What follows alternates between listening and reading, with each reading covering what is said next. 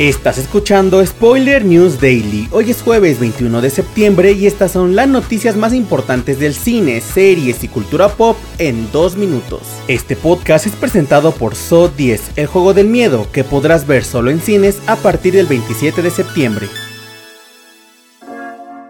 Comenzamos con la noticia de que la película Pobres Criaturas, ganadora del León de Oro en la pasada edición del Festival Internacional de Cine de Venecia, ya ha sido programada para su estreno en cines de Latinoamérica. 20th Century Studios reveló que el próximo 25 de enero de 2024, el público de la región podrá disfrutar del reciente trabajo del director griego Yorgos Lantimos y de la ganadora del Oscar Emma Stone, quien podría aspirar nuevamente para este premio de acuerdo con la opinión de varios especialistas. Cabe resaltar que la historia está basada en el libro de Al las Dear Grey, el cual fue adaptado por el guionista Tony McManara.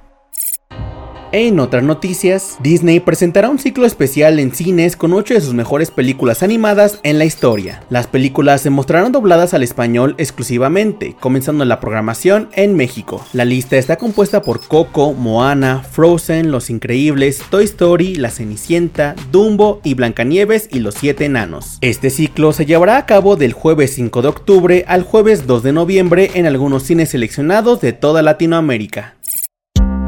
Para cerrar, les contamos que Netflix ha ordenado una secuela de Troll, la exitosa película noruega de acción y aventuras dirigida por Roar Uttarg, conocido por dirigir la primera película de desastres de Noruega, The Wave. La secuela comenzará a rodarse en 2024 y continuará explorando figuras de cuentos de hadas noruegos. La primera entrega se estrenó en Netflix en 2022 y se convirtió rápidamente en la película no inglesa más popular de la plataforma, con más de 103 millones de vistas en sus primeros 91 días.